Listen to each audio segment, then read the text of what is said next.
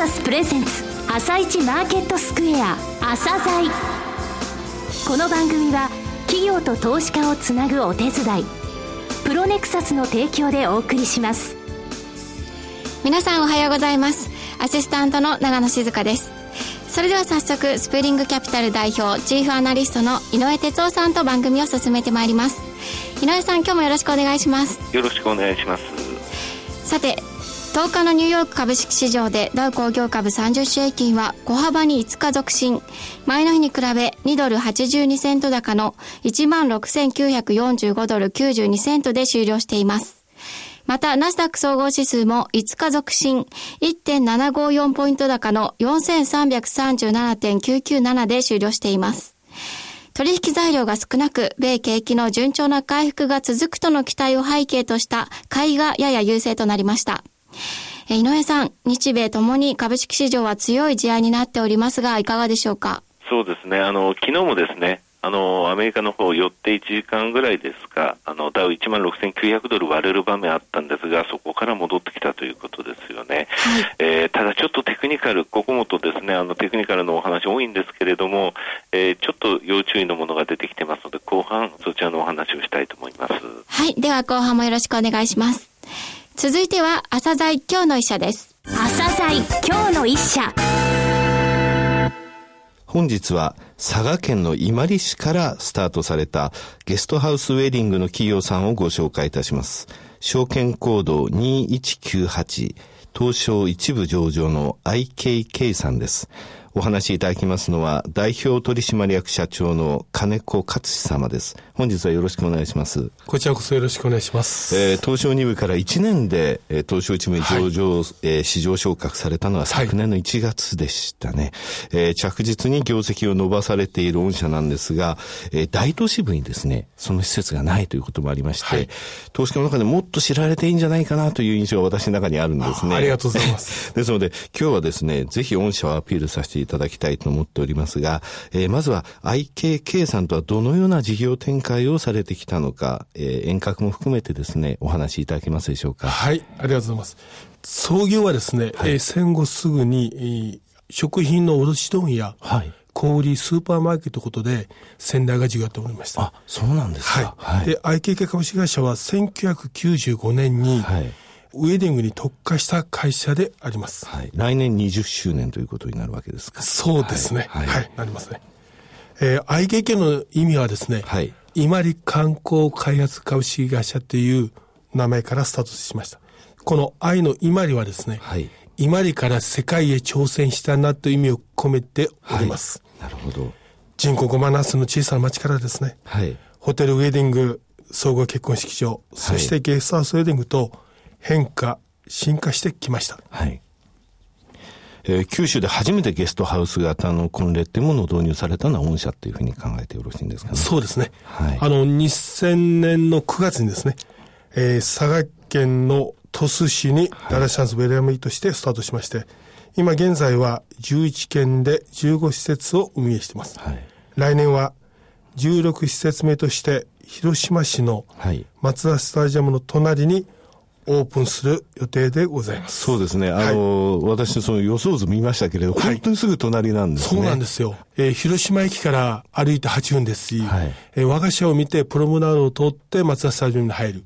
で、マスダスタジアムで、あの、野球を観戦して、はい、我が社を見て帰るという、素晴らしいこう一体感ができますんで、はい、我々の大いに期待させていただいてます。すね、えー、ララシャンスっていう、えー、施設の名前ですよね。はい。えー、ララシャンスっていうのを見たら IKK さんを思い出してほしいということですね。そうですね。はい。はい、えー、ゲストハウス型のウェディングなんですが、はい、こちらの普通の結婚式場とですね、はい、どういうふうに違うのか、はい、リスナーの方にお話しいただけますでしょうか？はい。えー、ゲストハウスウェディングとはですね、一軒家を貸し切りにして、新郎新婦様がゲストを自宅に招いて結婚式を行う感覚でして、はい、アットホームで自由な発想の演出で、挙式披露宴を行う式場です。はい、バンケットからはですね、はい、ガーデンが見えて、プールまたは水分も見え、はい、自然環境の中で行う披露宴です。はい、新郎新婦のためにパーソナルのウェディングを実施しています。はい、えガーデンにはですね、え当然、ペットである動物も家族と一緒に参加することができます。なるほど。はい。自宅に招く感覚と。その通りですね。アットホームな雰囲気ということですね。すね。となると、ホテルとかレストランという感じではないわけですね。そうですね。ホテルというのは四角四面のですね、コンクリートの壁に囲まれてますけど、我々必ずですね、あの、ガーデンに出れる。はい、そしてガーデンに出て、そしてあの、自然の中で太陽とか小鳥とか樹木とか水辺とか、はい、その中でやっぱり自然とコラボレーションしたウェディング施設を目指してますんで、やはりあの人間はやっぱり自然の中でやっぱり過去生活してきた。その自然との調和が僕は大事だなと思いますし、建物は、建ったすぐに陳腐化しますけども、自然は、樹木は、5年、10年、15年と、はい、やはり成長して力を発揮してくると僕は考えてますんで。はい。はい。となると自宅ということは邸宅風ということで邸宅風ですね。なるほど。えー、庭も含めてそのそ、ね、雰囲気を、えーはい、味わっていただくということなんですね。その通りでございます。はい。はい、えー、現在の施設なんですけれども、九州エリアエリアに8施設。はい。えー、佐賀県、えー、出発点ですね、はい、えー、2つ、はい、えー、福岡県2つ、はい、宮崎県も2つ、はい。えー、大分と長崎に1つずつ、はい。えー、その他のエリアでは富山県に2つ、はい。えー、石川、福井、福島、岩手、高知、えー、そして今回広島ということですね。その通りですね。えー、はい、九州エリアと、えー、北陸、えー、東北、そして高知、広島と、はい、地方でも展開がえー、目立つんですが、はい、この背景をお話しいただけますでしょうか？そうですね。あの、地方はですね、はい、新郎新婦も親御さん、親族、はいはい、しきたり慣習、習慣などで、地方ならではの考え方、はい、伝統があります。はい、ウェディングは人生最大のイベントだと我々考えてます。はい、それを捉えてですね、身内親族、地域社会を大事にして、しっかりと挙式披露なさっているカップルが数多くいらっしゃいます。そして地方では口コミ、またあの出席したんで、次はここで自分もしたいなと思う。はい、そういうやっぱりあの、地域社会とのつながり。はい、で我々は地域から必要とされる、地域から愛される式場を目指してやっております。高いホスピタリティを提供されていて、先ほどお話にありました、ウェディングに参加されたゲストの方が、自分もこここで、そうですね、えー、したいという、そういうサイクルが出来上がってる出来上がってますね。はい。はい。えー、御社ですね、まだできて20年の会社、20年弱の会社なんですが、はい、リニューアルよくされてるんですね、施設のメンテナンス、ね、そうですね。はい。そこら辺はですね、やはりあの、新郎新婦様が、やはりあの時代の先端を言ってると我々考えてます。はい。そしてその時代の先端に合わせて、まあ、少しずつですが、施設も変えていこう。それはハードもソフトもですね、はい、いろんなリノベーションをさせていただいてます。なるほど。えー、それでは今後の事業展開についてお話しいただけますでしょうか？はい。今後の事業展開もいろいろなことを考えてます。まず一つ目ですが、国内ウェディング事業のことを話します。はい、今現在15店舗約150億円の売上です。営業利益約20億円。10年後はですね、30店舗約300億円。はい。そして営業利益約40億円を我々は目指しております。10年間で15店舗新たにそうですね。着実にということですね。はい。で、二つ目はですね、あの、海外ウェディング事業。これ ASEAN を中心にしてですね、海外ウェディングも挑戦させていただきたいと思います。先ほど国内の話をしましたけども、地方だけの出店でしたけども、今我々はあの、15点すべて黒字化してるってことで、はい、三大都市圏の地主様からもオファーが来てます。はい、それで大都市圏に行く可能性も、取捨選択をきちんとしながら行く可能性があるというふうに思ってます。はい、それと、あの、ウェディング事業で培ったノウハウで、介護事業のおもてなし、料理のノウハウを蓄積してですね、介護事業も将来は我々の一つの柱として取り組んでいきたいというふうに考えています。はい。えー、御社10月決算なんですが、今年度も7ヶ月が経過しました。はい、えー、今期の業績見込みですね、えー、お話しいただけますでしょうか。はい、ありがとうございます。想定通りで順調にやっております。売上高の計画が153億7千万。はい。営業利益が20億円。はい。経常利益が19億6千万円。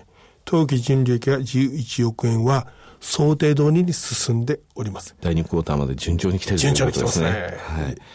えー、御社のですね、決算なんですけれども、全3279社、これはあの、東証33業種から金融を除いた29業種の企業でランキング、総合ランキングを出してます。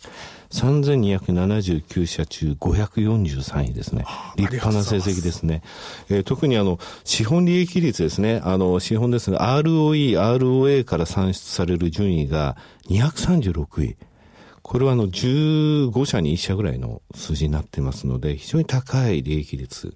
はい、売上高利益につき、利益率につきましても332位と、素晴らしい成績になってます。先ほど社長が言われた、その、えー、全店黒字、そして、えー、その15店舗で150億の、えー、売上があって、利益をこれぐらい稼いでるというふうに言われた、その数字っていうのはこういう順位出てるんですね。ですので、あの、拡大、えー、きちんとですね、あの、ペースを自分たちで考えながら拡大されていくというのは非常に理にかなっているというふうに思うんですよね。はい。えー、最後になりましたが、リスナーに向けて一言お願いできますでしょうか？はい。えー、佐賀県伊万里市人口5万7千の小さな町から東証一部に上場ができました。佐賀の奇跡という人がいます。はい。佐賀県では東証一部の企業は3社目ですが、我々は必ずできると思ってやってきました。それはできる方法が分かればできると考えています。一つ目はビジネスモデルを作り、そしてそれを永遠にブラッシュアップしていく。そして一人はできませんが、優秀な人材の確保を規制をしています。それはですね、我々は九州の大学生が選ぶ就職企業人気ランキングで総合5位に入っています。そうですね。はい。はい、これはですね、あの、優秀な学生が IKK 入社したい。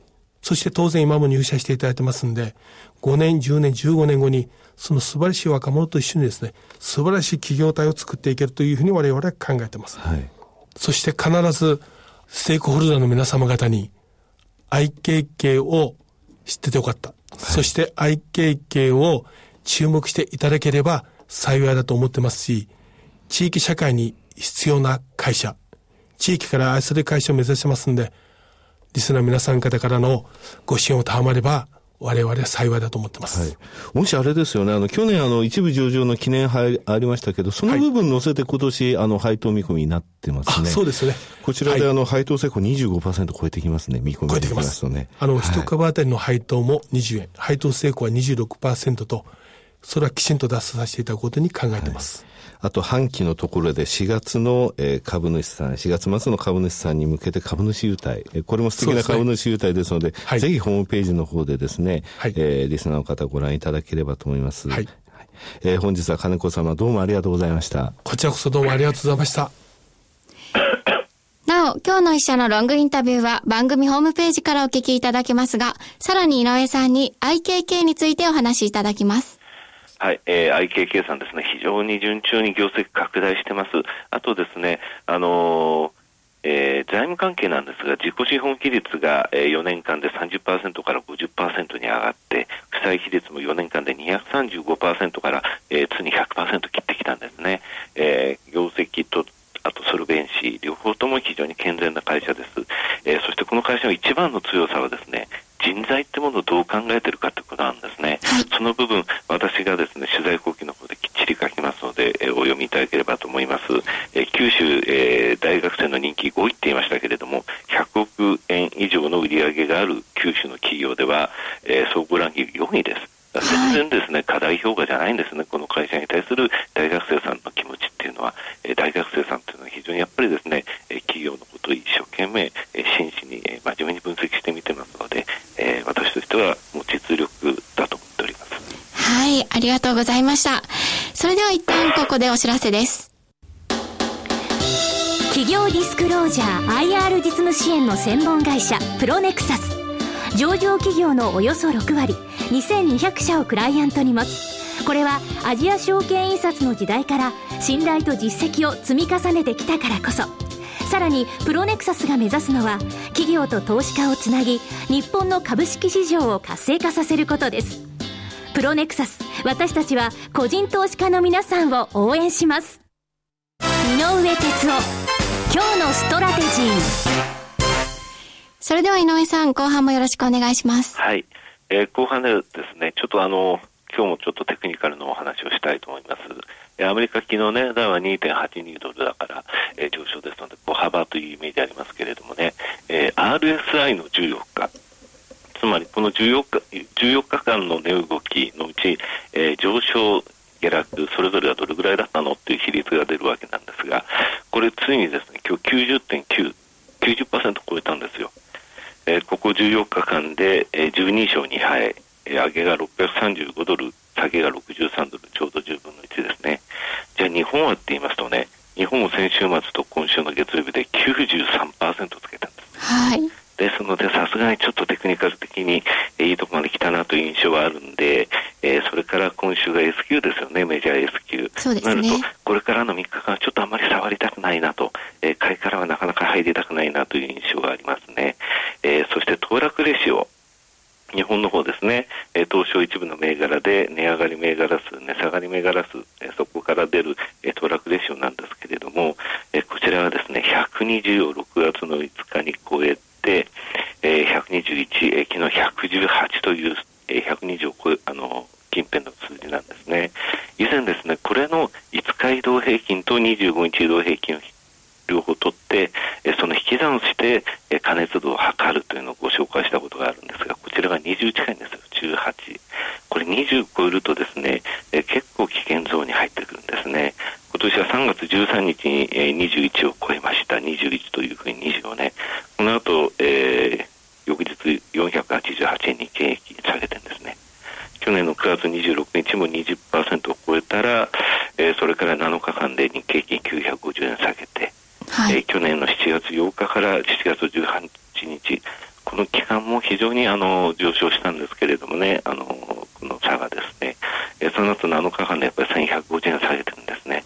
ここまでの先は想定してません。今非常にいい状態なんですね、日本の方っていうのが。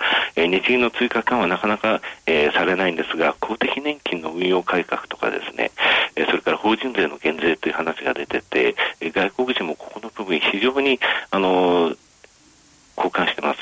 え、いろいろとスクリーニングした形で、え、どういう企業がいいのかっていうのを選別してですね、え、外国の年金なんかもこちょこちょと、え、拾っております。え、ただし、ちょっとですね、あの、今は加熱感があるので、そのレベルをどこら辺のところまでは、というところを一つ最後に申し上げますと、ダウで見ます。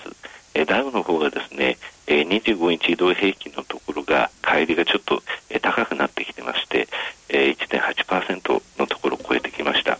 これがですね、2%超えてくるとですね、えー、2.6%、えー、3%というのは今年と去年の高値の目処なんですね。そこまでいくとコツンとくると。えそれを当てはめてみますと、ダウで1万7090ドル、それから1万7145ドルっていう2つの、えー、レベルが出てきますので、えそこら辺まで行った時はアメリカも少し、え調整するかなと。ただ大きな流れの中で不安はない。え今週はちょっと S q までは待ちましょうねと。えー、そういうことですね。はい。様子見ということですかね。そうですね。今週はちょっと、えー、買いから入るのは、えー、ちょっと自重したいなという、そういう印象ですかね。はい。井上さん、ありがとうございました。また来週もよろしくお願いします。この後は東京市場の寄り付きです。朝鮮この番組は企業と投資家をつなぐお手伝い、プロネクサスの提供でお送りしました。